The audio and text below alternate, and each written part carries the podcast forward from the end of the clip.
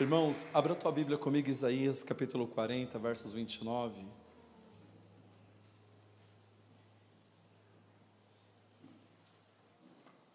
Isaías 40, 29.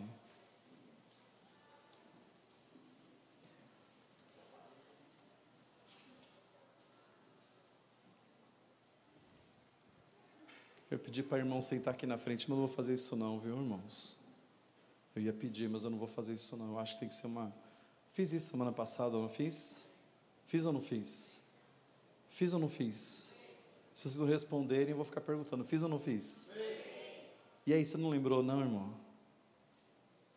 Hum? A importância da força que você dá para mim. Vamos ver se tem algum corajoso que levanta e senta aqui na frente. Vamos ver. Vamos ver se tem corajoso que vai fazer aquilo que nós fizemos semana passada.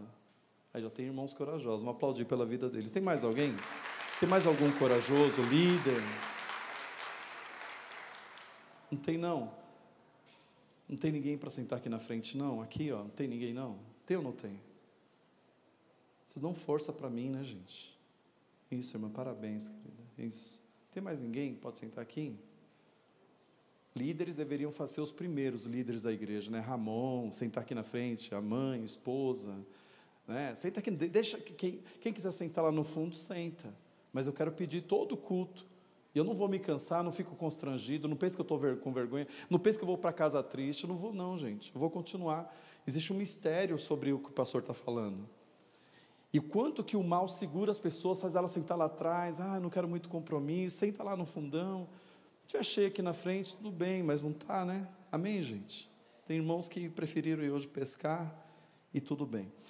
Irmãos, põe um tema para mim, por favor. O tema: processos e. Vamos, gente, processos e. Promessas. Promessas. Quinta-feira, Deus falou o tempo inteiro sobre livramento aqui na igreja. Quinta. Livramento, livramento, livramento, livramento, livramento. E a nossa família recebeu um grande livramento. Olha que coisa, gente. Tempo inteiro, quinta-feira, Deus falando sobre livramento. Aqui oramos por livramento. E olha, foi uma, uma coisa. E Deus é o livramento da minha família. Tenho certeza que Deus está dando livramento na família de muita gente. Que está despertado para isso, né? Irmãos, o que, que vem no tema aqui, ó? O que, que vem primeiro? Promessas ou processos? Fala todo mundo, o que, que vem primeiro ali, ó?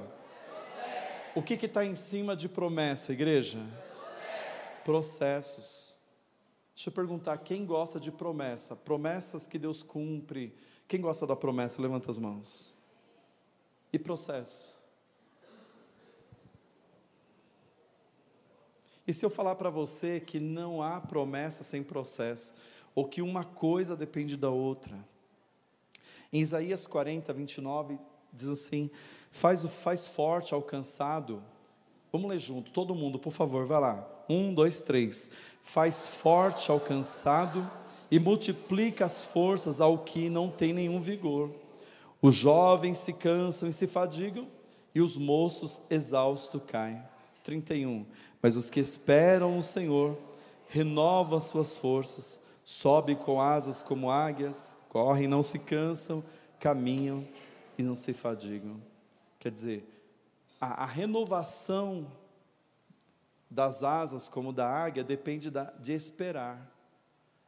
Esperar é processo.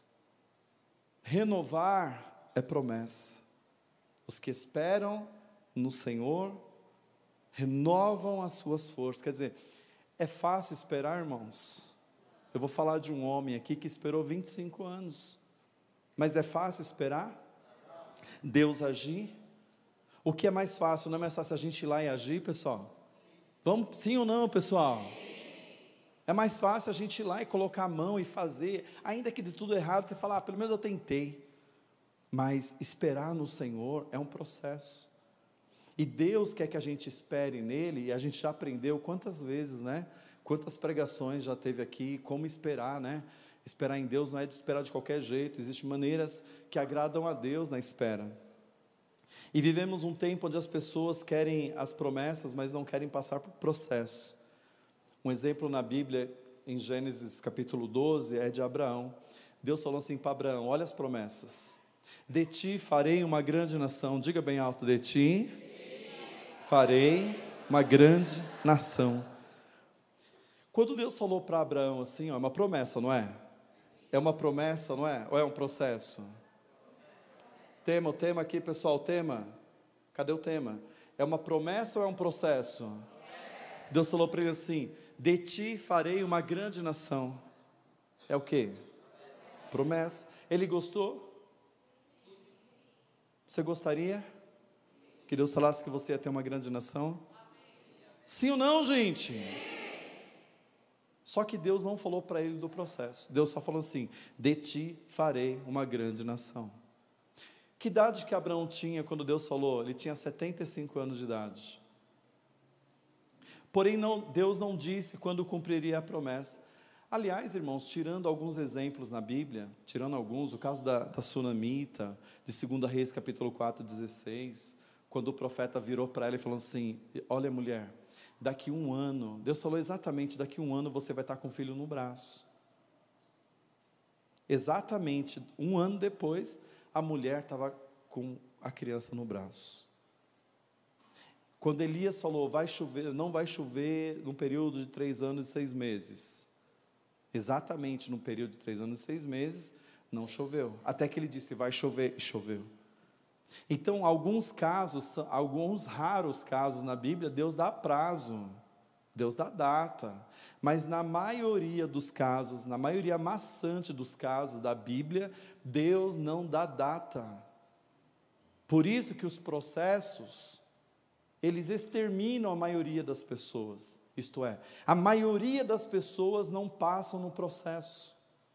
Você pode ver, começa um curso de universidade, lá 120 pessoas. Cinco anos depois, tem quantas? 20. Onde é que está a 100? No dia de Pentecoste, Deus, Jesus falou: ficar em Jerusalém, porque vocês vão ser cheios do Espírito. Era quase 300, ficou quantos? 120.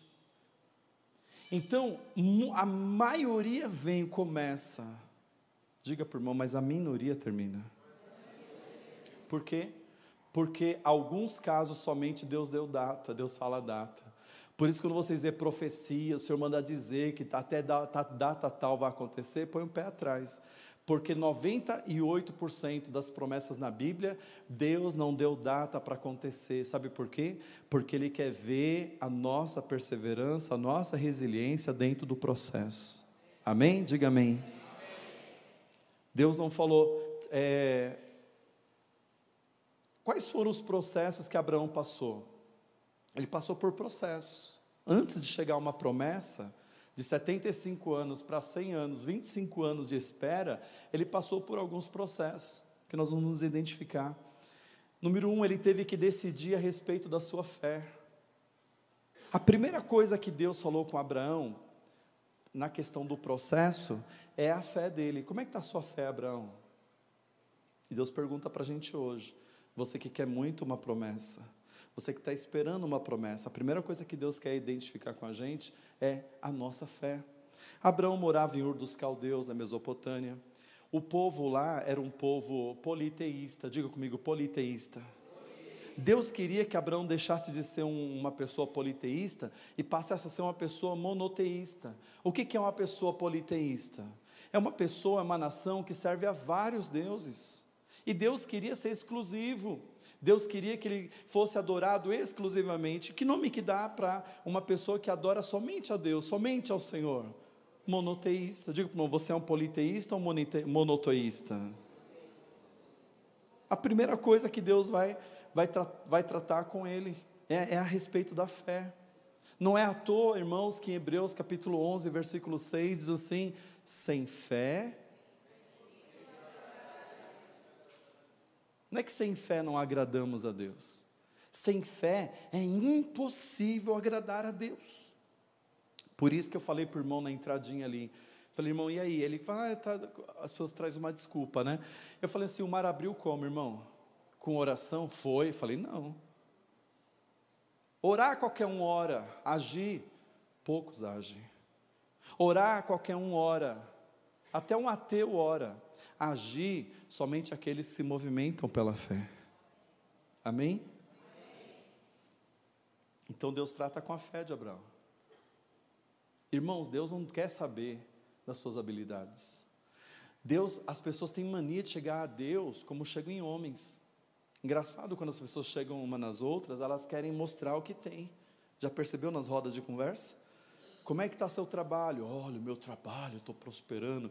E aí você comprou um carro? Comprei, o meu carro é uma bênção. Como é que está isso? Oh, as pessoas, é, os assuntos dos seres humanos, é, de uma certa maneira, contando o que? Uma van? É verdade ou é mentira que eu estou falando aqui? Pode ver em roda de família final de ano, os primos, os primos, os primos se encontram. E começa, e aí, como é que está lá a empresa? Ah, minha empresa está boa, está vendendo, estou vendendo bastante hambúrguer, o outro estou vendendo bastante pizza, o outro estou cortando muito cabelo. Então, os assuntos, os homens, eles se identificam assim, as grandezas, parece que você vale, fala para o irmão, quanto você tem. Fala com alegria, irmão, que senão ele vai morrer. E na verdade, irmãos, Deus é totalmente diferente. Para Deus você não vale o quanto você tem, para Deus você vale o quanto você é. Então não, não chega diante de Deus achando que Deus é, ele, ele se importa, ou ele, ou ele se mexe, se move, quando você conta alguma coisa para Deus daquilo que você acha que é importante para você, porque nem sempre aquilo que é importante para você é importante para Deus. Abraão talvez chegou e disse para Deus da família que ele era e tudo mais, Deus falou: nada disso me importa, o que importa para mim é a sua fé. Deus não está preocupado aqui hoje com a sua roupa, você veio bonitinho, embora isso é importante. Se você penteou o cabelo, escovou o dente, isso é importante também. Se você passou um perfuminho, isso é importante também. Mas Deus, Deus não está de olho aqui se a sua voz é afinadinha ou não é. Deus está preocupado nessa noite com a sua fé. Como está a sua fé? Quer saber como é que está a sua fé? Uma, uma, uma, uma, característica de nós notarmos, nós notarmos como está a nossa fé, é o que sai da nossa boca no dia da aprovação.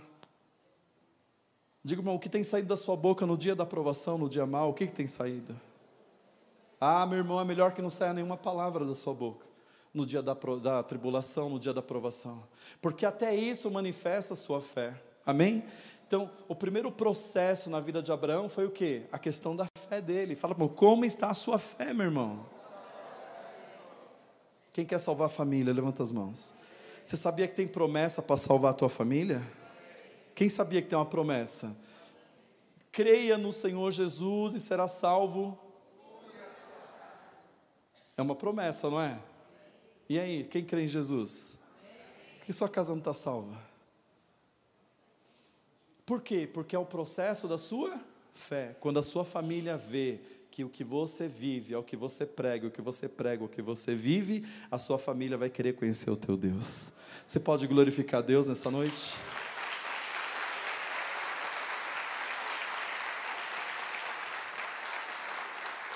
Em segundo lugar, diga processo. Diga antes da promessa, bate na mão, processo. Qual, qual a primeira coisa no processo que é importante? A minha fé. Você vive por ela ou vive pela fé dos outros? Segundo, Abraão teve que acreditar em Deus sem nenhuma prova. Deus disse para ele: Vai para uma terra que eu te mostrarei. Aí você fala, ah, mas eu também. Não. É diferente hoje. Hoje nós temos, assim, diga, milhares de provas. A nossa fé hoje, irmão, é uma fé que quando a gente tem, a gente tem exemplos. Abraão não teve. É por isso que na Bíblia ele é considerado o pai de, da fé. Por que, que Abraão é chamado pai da fé, conhecido como pai da fé?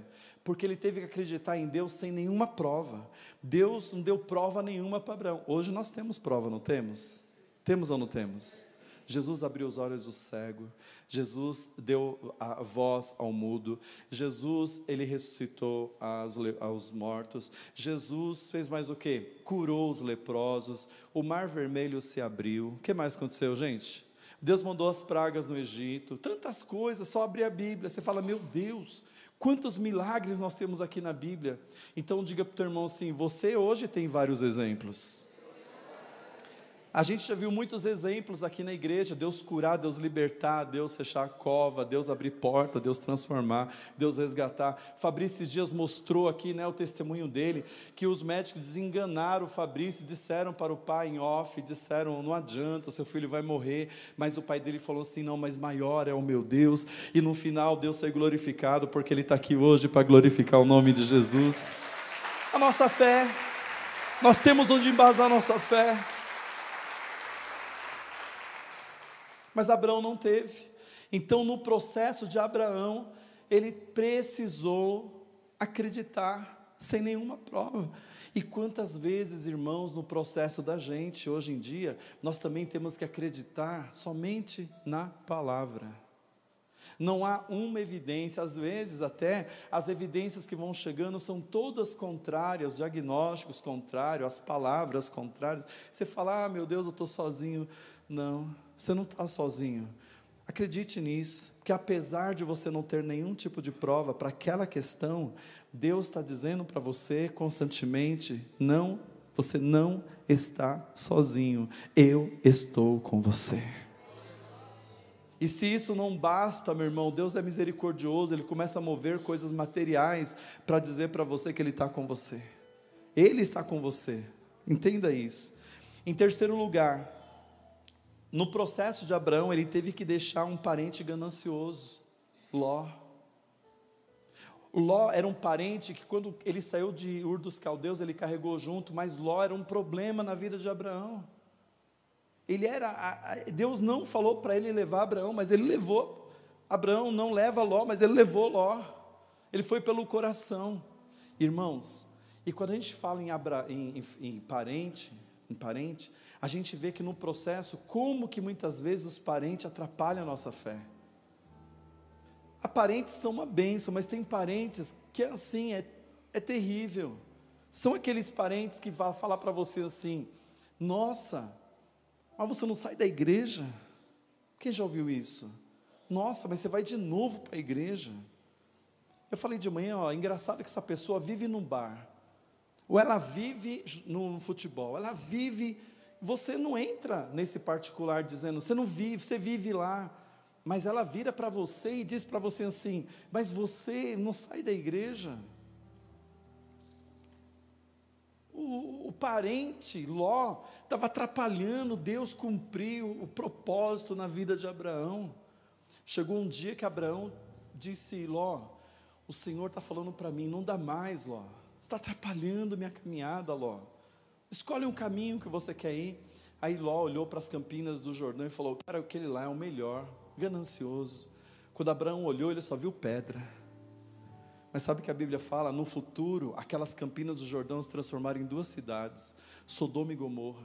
Foi as cidades que Deus destruiu com fogo. E sabe aquelas pedras que sobrou para Abraão? Ali foi um lugar de oásis. Foi ali que mais ele prosperou. Eu quero falar para você que quando você consegue desatar quando você consegue, eu não estou falando de fisicamente falando, sim, mas eu estou falando mais espiritualmente, quando você tem uma decisão na sua vida. Tem pessoas que não vieram hoje por causa de parentes. Fala, você entende o que o pastor está falando? Ele tem compromisso com Deus, mas ele não veio hoje porque o parente chegou. E a semana passada, porque outro parente chegou. E na outra semana, um outro parente chegou. Será que a gente não está percebendo nada? Por que, que o parente não está respeitando a sua fé? Você que está em casa me assistindo, por que, que o parente não respeita a tua fé? Eu ensino aqui que nós temos que respeitar a, a fé das pessoas. Você não tem que chegar num parente porque ele é católico e falar, você tá, vai para o inferno. Eu não ensino isso aqui. O seu parente é da, da, da, do, do, do kardecismo, olha isso aí é errado. Eu não ensino isso aqui. Mas você pode ver que você respeita a fé desse parente, mas esse parente não respeita a tua fé. Está na hora da igreja se colocar, se impor. Querido, você quer falar comigo? Tem, vamos marcar um outro horário. Ou então está chegando, é, ó, é domingo, eu tenho um compromisso. E meu compromisso é com Deus. Eu, eu tenho um compromisso com alguém importante. A pessoa fala assim, mas eu também sou importante. Não, mas ele é mais importante que você. Agora eu pergunto: Jesus é importante? Deus é importante? A obra dele é importante? Que nível que é importante? Tudo isso a gente passa pelos processos. Em quarto lugar, ele teve que suportar a dor da sua esposa. Qual era a dor de Sara? Sara sofria demais por não, ter, por não poder dar filhos para Abraão. Agora, irmãos, é muito fácil a mulher suportar a dor do marido. É fácil. Os homens aí sabem disso. A mulher está sempre lá, o marido está com dor, a mulher está lá. É assim, não é, irmãs? E geralmente os maridos, quando tá doentes, falam assim: ah", não é? Aquele homem, homem grande, mas quando está doente é um rato. Oh, que dor. Agora, e quando muda isso? E quando o marido tem que suportar a dor da esposa? Tem marido que, quando a esposa está em depressão, ele fala assim: que besteira é isso? Tem um monte de crente aí que é assim. Crente, crentes radicais, espiritualistas, não entende nada de nada. Ah, isso não é nada, você não tem fé, não. A mulher está em depressão. E por que, que ela está em depressão? Porque ela faz tudo, ela lava, cozinha, passa, tosse, cuida da criança, cuida dos bichos, limpa a casa, cuida dos animais, faz tudo. A mulher chega uma hora que não aguenta, ela tem que trabalhar fora, limpar a casa, trabalhar fora. A mulher até voa. A mulher chega até voar, de tão que ela tem que ser super heroína, super. E o marido está onde? No sofá. Geralmente ele está onde? Dizendo: está pronta a comida. Verdade ou não é, pessoal? Aí a mulher fica doente. Eu conheço vários homens, maridos, que a mulher ficou doente e o cara abriu o bico, não aguenta. Abraão teve que suportar a mulher dele porque ela entrou em depressão. Tão depressiva que ela entrou, que ela falou assim: já que Deus não me dá um filho, sabe o que ela fez? Ela olhou para uma das suas escravas, a mais feia que tinha. A Agar devia ser feia demais. Ela falou assim: Agar, vem aqui. Ah, devia ser uma mais feia, e falou assim: você vai dar um, ter filho com meu marido, e esse filho vai ser como se fosse meu.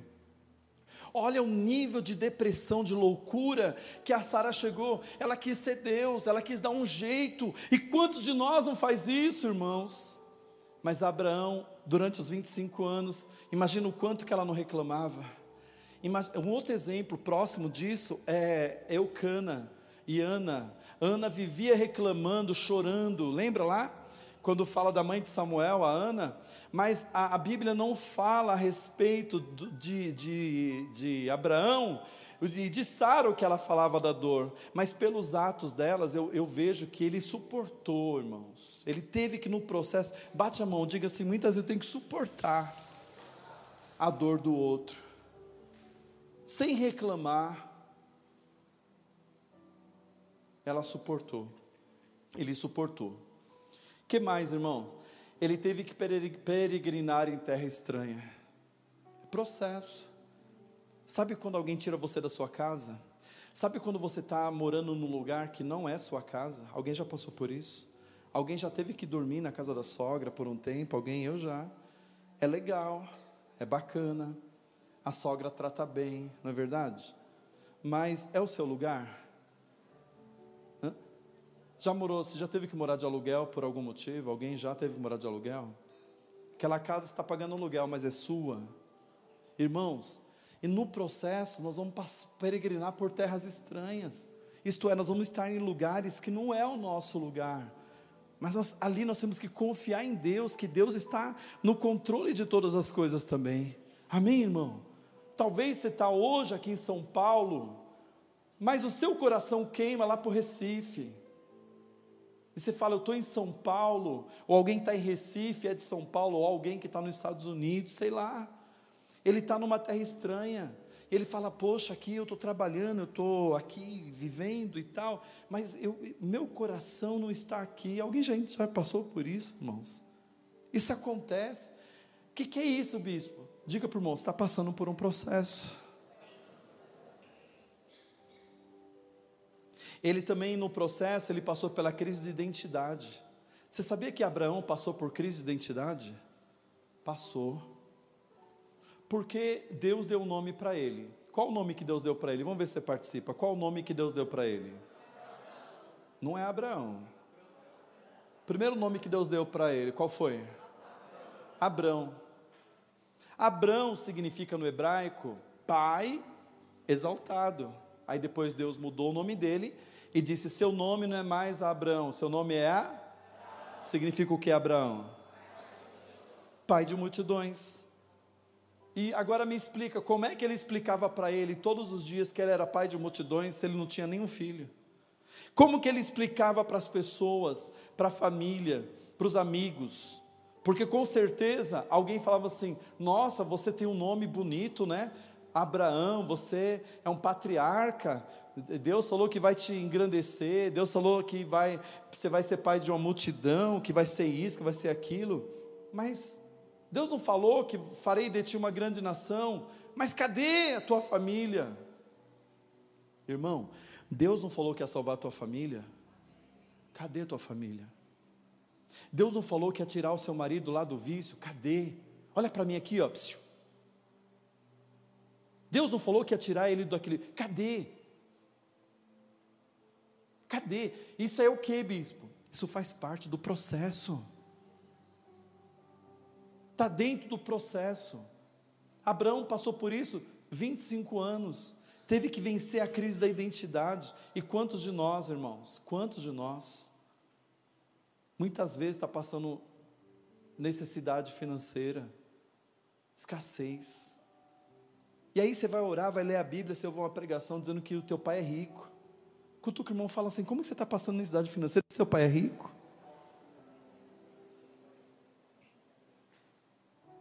Às vezes a sua casa, o seu casamento está pegando fogo. E não é no bom sentido, não, viu? Às vezes o casamento está pegando fogo. Está na guerra. Aí você lê na Bíblia, ouve uma pregação que o seu pai é príncipe da paz. Fala assim, mas seu pai não é príncipe da paz? Mas você está vivendo essa guerra. Às vezes a gente está carregando uma enfermidade no corpo, que estamos arrastando há anos a enfermidade, e aí você se depara com a palavra que diz que o nosso Deus é o que? Jeová Jirê, Deus que cura. Aí você fala, como assim o meu Deus é o Deus que cura? Irmãos, olha para mim, vocês estão entendendo o que eu estou falando? Eu quero conscientizar a igreja. Eu quero que venha conscientização na mente de vocês. Eu quero com essa palavra, sabe fazer o quê? Fazer você uma pessoa forte, porque por aí as gritarias que a gente ouve não ensina. Ou as pregações coitianas, conhece as pregações coitianas? É só que teve uns doidos aí que o rapaz foi correr, não sei se vocês viram, dessas, desses doidos aí, mandou o cara correr 24 quilômetros, o cara não tinha corrido um metro, ele teve que correr 24 quilômetros, sabe o que aconteceu? Infartou. Teve uns aí que subiram um monte aí, ó, no frio, no gelo, morreram lá em cima lá. Nós temos que ser preparados, irmãos. Sabe aquela palavra que diz assim: o choro dura uma noite, mas pela manhã vem a alegria? O choro dura uma noite é o processo, e a alegria é a promessa. Todo mundo quer alegria, que é a promessa, mas ninguém quer passar a noite num velório. Ninguém quer passar a noite ali olhando aquela pessoa que você amava, ali o corpo, dentro de um caixão. Ninguém quer passar por esse processo. Mas fala para o irmão assim: ó, não tem jeito, você vai passar. Nós vamos passar. Então, uma igreja ativada, uma igreja forte, de verdade, que vai atravessar essa geração Nutella, gospel Nutella, essa geração que qualquer coisa abandona, essa geração que qualquer coisa separa, geração que qualquer coisa, qualquer coisa, qualquer palavra sai da igreja. Verdade ou não é igreja? Sim ou não, irmãos? Uma geração, qualquer coisa para, fraca. E por quê? Eu falando com o irmão de manhã aqui, ele falou, bispo, a sua palavra hoje me, me levou a olhar para o meu filho. Ele falou, meu filho tem 15 anos, ele, ele, não, ele, não, ele não sabe nada. Ele disse: Eu com 12 anos eu já dirigia carro, com 12 anos eu já trabalhava. Eu falei, Rapaz, é ligeiro mesmo, né? Giraia. Meu filho com 15, 16. Uh, uh. Eu falei, ele falou assim: Eu entendi na palavra que talvez ele é assim porque eu não fiz ele participar do processo. Os pais de hoje, Karen, põe o filho aqui, eles não participam de processo. Na, na época que eu era criança, todos nós passávamos tribulação. Os pais de hoje faz o quê? Eu não tive um tênis Nike. Eu não posso, o pai não pode dar um Nike, tá? Ele fala assim, uma, uma, dor de consciência, uma consciência pesada. Ele fala assim: Eu não tive condição de dar um Nike, pro, eu não tive, mas eu vou dar. Briga com a mulher. Eu não tive condição de ter um celular, mas eu vou dar. Faça em 300 parcelas. Sabe o que está acontecendo? Nós não estamos criando nosso filho no processo. O filho tem que entender que o pai não tem condição de comprar aquele Nike que não tem condição de comprar aquele celular, que não tem condição de ter carro novo. Estão entendendo? Nós estamos gerando, está vindo uma geração, uma geração que não participa, não passa do processo. E uma época atrás eu ia consagrar algumas pessoas a pastores, e eu falei para eles que eles tinham que visitar velório. Pergunta, irmão, eles foram? Pergunta se eles foram. Irmão, cada um deu uma desculpa.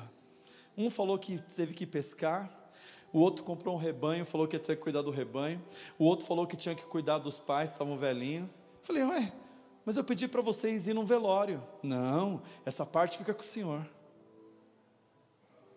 Ah, o que, que eu queria? Eu queria que aqueles pastores entendessem que quando ele estivesse pastoreando as ovelhas, algumas ovelhas iam morrer. E quando as ovelhas morrem, o pastor, não é ele que enterra? Ou ele, ele vai chamar uma, um pastor de fora para enterrar? Não, eu gosto só de pregar no culto de domingo. Não, mas fazer velório eu não gosto, não. Ah, eu adoro apresentar criança, eu adoro é, fazer casamento. Mas eu não gosto muito desse negócio de, irmãos, nós temos que entender que nós vamos passar pelo processo. O Abraão chegou uma hora que ele estava tão assim. O processo de Abraão fez ele entrar numa situação tão difícil, de depressão, que a Bíblia fala que ele entrou numa, numa tenda e não saía de lá. Aí, um, um determinado dia, capítulo 15 de Gênesis, Deus visitou Abraão e falou: Abraão, eu quero falar com você. Abraão falou assim: Fala. Ele falou: Não, você vai sair daí onde você está, Abraão. Você vai sair dessa tenda. E a Bíblia diz que Abraão saiu da tenda para falar com Deus. Sabe como que Deus começou a comunicar com Abraão, gente? Deus falou: Abraão, eu quero que você olhe para o céu e conte as estrelas. Abraão, eu quero que você olhe para a areia do mar e conte cada grão da areia do mar. Abraão, eu não sei se ele tentou, mas ele disse: Não consigo.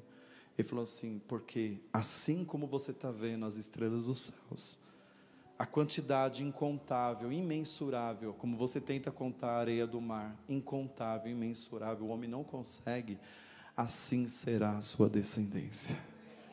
Ali Deus carimbou em Abraão, renovando Abraão. Nós abrimos dizendo: os que esperam no Senhor renovarão as suas forças. Ali Deus animando Abraão, reanimando Abraão, ativando Abraão e dizendo: Abraão, eu vou fazer, eu prometi, eu vou cumprir aquilo que eu prometi na sua vida.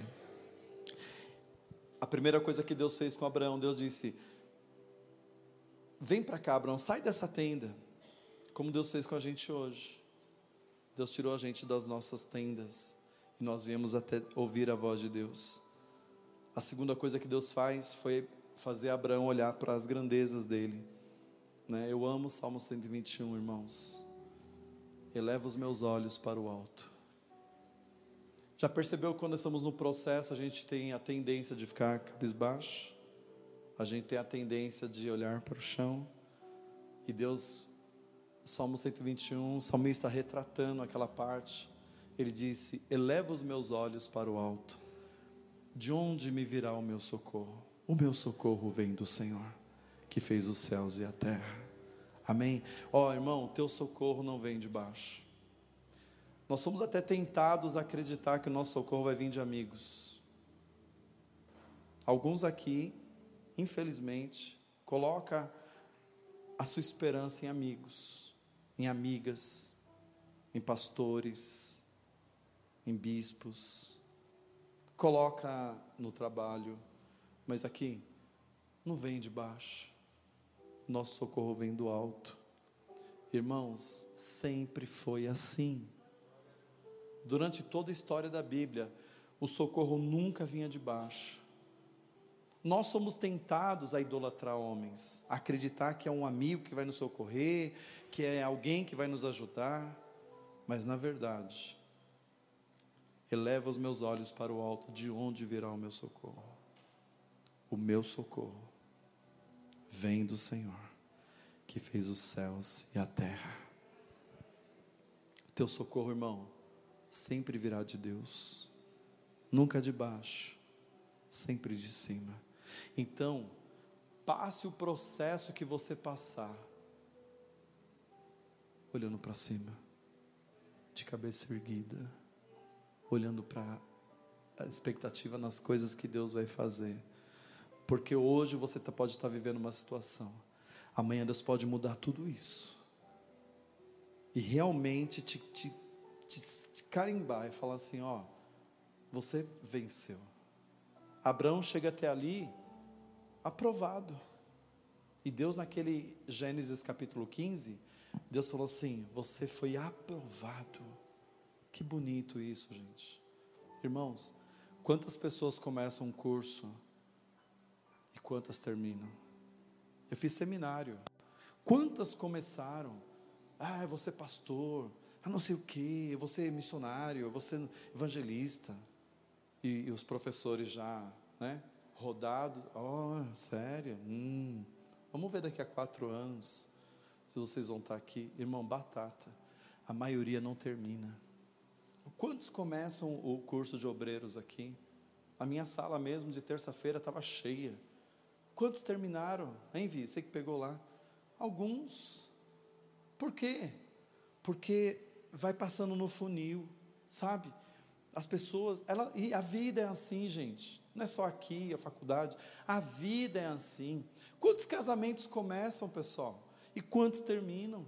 Por quê? Porque os processos da vida, irmão, se você chegou até aqui, está com a sua família, está na fé, está aí, você é um profissional, Parabéns. Temos que olhar para isso com um olhar de alegria também, falar como a, a, a palavra diz, Samuel diz, até aqui, né? Nos ajudou o Senhor. Amém? Fica sobre os teus pés o nome de Jesus. Até aqui nos ajudou o Senhor. Pega na mão do seu irmão, por favor. Eu não sei qual o processo que você está passando. Talvez está passando um processo de separação ou você está passando um processo de enfermidade, ou você está passando um processo, processo mesmo na justiça, ou você, não sei, ou o processo que você passa é aquele processo, sabe, que, meu, meu irmão, você fala, rapaz, eu não consigo vencer esse vício. Você fala assim, você fica é livre do vício 20 dias. Você fala, nossa, me livrei desse vício. Tem 20 dias que, que, eu, que eu não olho para essa tela de internet, essa coisa imprópria aqui, ó. Estão entendendo, né, que estou falando, né? Vocês estão entendendo, pessoal? Só falar para você que essas telas impróprias é como se fosse um câncer no teu casamento, um vírus, uma, como é que chama aquela desgraça que suga o sangue? Uma praga, é um nome, como é que chama? É um, é, como é que é? Já viu sanguessuga? Já ou não? Então, essas coisas impróprias, que é um vício. Tem irmão que saiu dessa igreja porque eu falei isso, sabia? Não sei por quê. Estou batendo em ninguém, tô? Só estou sendo um pastor. Se eu não faço, então eu tenho que ensinar os irmãos a não fazer. Ó, outro dia eu falei sobre que não pode trair. O irmão saiu da igreja também, bravo nem o Chaves. Eu falei, meu querido, não mande você não, filho. Mas minha boca não é a boca da, da, da boneca Hello Kitty, não. Amarrada, eu tenho que falar. Tem que ensinar a igreja para ter saúde. Quem quer ter saúde, diga amém. amém. Não vou ocultar, eu tenho que revelar. João 8,32. E conhecereis a verdade. Todo mundo sabe. Não é na mentira. Por isso que a mensagem de coach, ela é boa até um ponto. Dali para lá já estraga. Não pode misturar com o evangelho. O evangelho liberta. E conhecereis a verdade, a verdade. Por isso que tem um sanguessuga nos casamentos. O marido já não sente mais atraído pela mulher, perdeu a admiração. O, a, a mulher perdeu por marido. Por quê? Porque está aqui na telinha imprópria. Aqui, ó. É um vício. Futebol é um vício. É uma coisa, é um Deus. Não vai sair da igreja por isso, né, irmão? É um Deus. A pessoa se idolatra ali, ó. Faz mal. Enfim, irmãos. Não consigo vencer. É um processo. E assim como o mar não se abriu com oração, o mar vermelho se abriu com atitude, assim também vai ser sua libertação. há anos que o, o, a, a desgraça do cigarro é teu Deus. Cigarro. Bispo, eu não consigo me libertar, não estou aqui julgando ninguém, não. A nossa igreja é uma daquelas igrejas que Deus plantou na terra que não põe julgo em ninguém, não, irmão. Mas o irmão está há anos dentro da congregando, mas ele não consegue se libertar do cigarro. Cigarro. Batizou já, fez tudo, mas ele tem. Aí eu fui estudar. Por que, que as pessoas, as pessoas viram e mexem, cai aqui na telinha imprópria. Entenderam, né, gente? As telinhas impróprias. Diz que é para adulto, mas não serve para adulto crente, não, tá? É adulto que vai para o inferno, ok? Ah, isso aí é para adulto. O homem fala assim: criança não pode ver adulto? Pode, não pode. Está traindo a esposa olhando telinha própria. É um tipo de traição. E tem um sanguessuga te destruindo. Você está em casa, minha... entenda isso. E por que, que a pessoa está ali, é, é, ela é dependente, ela é é, aquele processo ela não vence, ela está sempre ali refém, refém, refém. Fui estudar, estou estudando na verdade, porque existe dentro dela uma carência por recompensa. Ela, ela busca recompensa, tanto é que quando ela alcança a recompensa, vem arrependimento. Assim é para o cigarro, assim é para as coisas da telinha imprópria, viu? na busca de uma recompensa, existe dentro dela um vazio, que nunca será preenchido com essas coisas, só será preenchido quando ela tiver uma atitude de santificação. Aliás, santificação não se prega mais, como não se prega mais por aí a volta de Cristo, nós falamos de santificação. No processo, para você alcançar, você tem que viver a santificação. E fala, eu preciso vencer isso aí. Por que, que tem irmãos que não, não dão sequência na, na fé? Por causa da telinha imprópria. O salmista falou assim: ó, não porei nada imundo diante dos meus olhos. É, é, eu espero que isso gere temor em todos nós aqui. E quem está em casa. Ele fala: não porei nada imundo diante dos meus olhos. E por que, que eu ponho? Por que, que eu caio? Recompensa. Eu estou na busca de recompensa. Você não teve um encontro verdadeiro ainda com o Espírito Santo. Eu quero que você tenha um encontro verdadeiro com o Espírito Santo. E para que você tenha um encontro verdadeiro com o Espírito Santo, irmãos, não é nem cantando, viu? Não pensa que é música, não. É oração. Não pensa que é palavras, palavras eloquentes, que não deixa nem a pessoa pensar. Aliás, olha para mim, sabe quais são as palavras que mais libertam? Essas. Que a pessoa é obrigada a pensar, refletir. Por que, que eu não venço nos processos? Abraão venceu, por quê? E por que, que eu não, não venço nos processos? Deixa Deus falar com você. Deus não quer mais promessa da igreja. Para de dar promessa, para de fazer promessa, promessa, Senhor, a, a próxima vez não. Não, Deus quer uma ação. Deus quer uma atitude. E que ela chegue hoje, em nome de Jesus. Quando você falar assim, a partir de hoje, olhem todos para mim, por favor. A partir de hoje, eu não vou mais praticar isso. Está acabando. Eu, eu, eu, a, a Tiago fala assim: bem-aventurado é o varão que passa com perseverança a aprovação. Porque depois de aprovado, olha só, depois de aprovado, recebe o galardão que Deus tem preparado para ele. Mas eu venho, venho, venho, venho, você vem, nós viemos aqui e a gente não passa dessa fase. Por que, que a gente não passa dessa fase? Por quê? Por quê? É uma pergunta. Abraão passou. Ele passou. Ele suportou. Ele gemeu. Ele falou assim: Eu vou tomar uma atitude. Eu, eu, eu não, vou, não vou sair da, da esperança. Eu não vou sair da fé. E sabe onde Abraão está hoje? Na galeria dos heróis. Até hoje eu lembro de Abraão, porque ele é meu exemplo. Assim somos nós. Nós somos exemplos para os nossos filhos. Nós somos exemplos para a nossa família. O Evangelho quer entrar exatamente aí dentro de você e fazer exatamente essa obra que você exatamente não consegue fazer. E vou te garantir, meu irmão, você não consegue fazer sozinho. Você precisa da ajuda do Espírito Santo. E falar, Espírito Santo, eu não preciso disso. Espírito Santo, nesse processo eu vou passar. Eu não vou ser como eu fiz sempre, desistir. Eu vou continuar. Eu vou gemer, mas eu vou continuar. Amém? Pai, no nome de Jesus.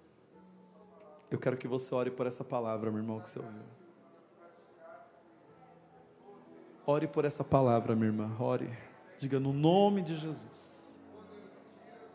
Diga assim, no nome de Jesus. Aonde você está, diga no nome de Jesus, Senhor. Não é à toa que Paulo diz: há entre vós muitos fracos, doentes, não poucos que dormem, porque não examinam a si mesmo, não discernem acerca do corpo estão de forma indigna, muitas vezes, estão de maneira indigna, caem fácil, caem na, na palavra, na, na palavra dura, na palavra frívola, julgação, julgamentos, tantas coisas que o ser humano cai, que a gente cai, e a gente não encontra descanso para nossa alma, nossa alma, o fardo, o fardo está tão pesado, e você fala, meu Deus, eu arrasto a semana inteira, eu só tenho paz no culto. Por que, meu irmão, que você só tem paz no culto? Era para você ter paz em todos os lugares. Era para você ter paz na sua casa, a sua casa tem que ser lugar de paz. Era para você ter paz no estudo, no trabalho, no relacionamento, na sua vida. Por quê? Por que, que o teu processo é tão doloroso? Deixa Deus tocar agora, faça a oração, fale com Ele, diga: Deus, me ajuda, Senhor. O Senhor não ia dar a palavra, trazer a palavra por trazer. Então transforma a tua palavra, Senhor, em palavra rema na minha vida. Eu quero ouvir a igreja orar agora nesse término. Eu quero ouvir você falar, Deus, me ajuda na minha fraqueza, Senhor. Me ajuda, Senhor, nessa minha fraqueza. Me ajuda, Pai. Me ajuda, eu quero vencer. Eu quero vencer, Pai. Eu quero vencer. Fala, igreja. Eu quero ouvir a igreja. Me ajuda a vencer. Quantos irmãos estão aqui precisando dessa ajuda? Quantos jovens estão aqui precisando dessa ajuda? Então diga: me ajuda, Senhor. Me ajuda na minha falta de fé. Me ajuda na minha pequenez. Me ajuda na minha fragilidade me ajuda, Senhor. Eu tenho uma boca muito pesada, eu sou crítico, eu, eu, me acho melhor que os outros, eu me acho mais santo que as pessoas. Ah, coisa esquisita, diga Deus, me ajuda, Senhor. Eu tenho fraqueza ainda do vício, do cigarro, da bebida, Senhor, da, das, das, ilicitudes, Senhor, da, da, das pornografias, sei lá. Senhor, eu tenho ainda dificuldade com amizade, eu ainda vou com, pela cabeça de amigos, eu tenho fraqueza, eu tenho um problema de identidade. Eu sei lá qual é o mal, mas o mal não é maior do que o Deus que você serve. Então, no nome do Senhor Jesus, diga comigo, no nome de Jesus, diga: Senhor meu Deus, eu recebo a tua palavra no meu coração. Diga: a tua palavra é alimento para eu atravessar uma semana. Mas eu vou, ó Deus, meditar nela, dia e noite, até, até o próximo culto, aqui no templo, eu já vou ter realizado vários devocionais, aonde eu vou me confrontar com a tua palavra. Quando eu me confrontar com a tua palavra, tua palavra, que é um plumo, vai endireitando a minha vida, e nada me parecerei com aqueles que não te servem, porque a, a tua palavra diz que há uma diferença entre o justo e o perverso, entre o que serve e o que não serve. Diga uma pessoa que serve a Deus, sim, diga sim, ela também passa pelo processo. Diga, Deus não nos livra do processo. Diga, mas também não posso ser filho de Deus e nunca passar pelos processos. Diga, eu vou passar pelos processos e aí sim, eu terei honra, dignidade para receber a promessa. Diga, muita gente não sabe por que, que a promessa não chega. Diga assim: hoje vai saber. Deus não honra qualquer um. Diga: Deus não põe por cabeça qualquer um.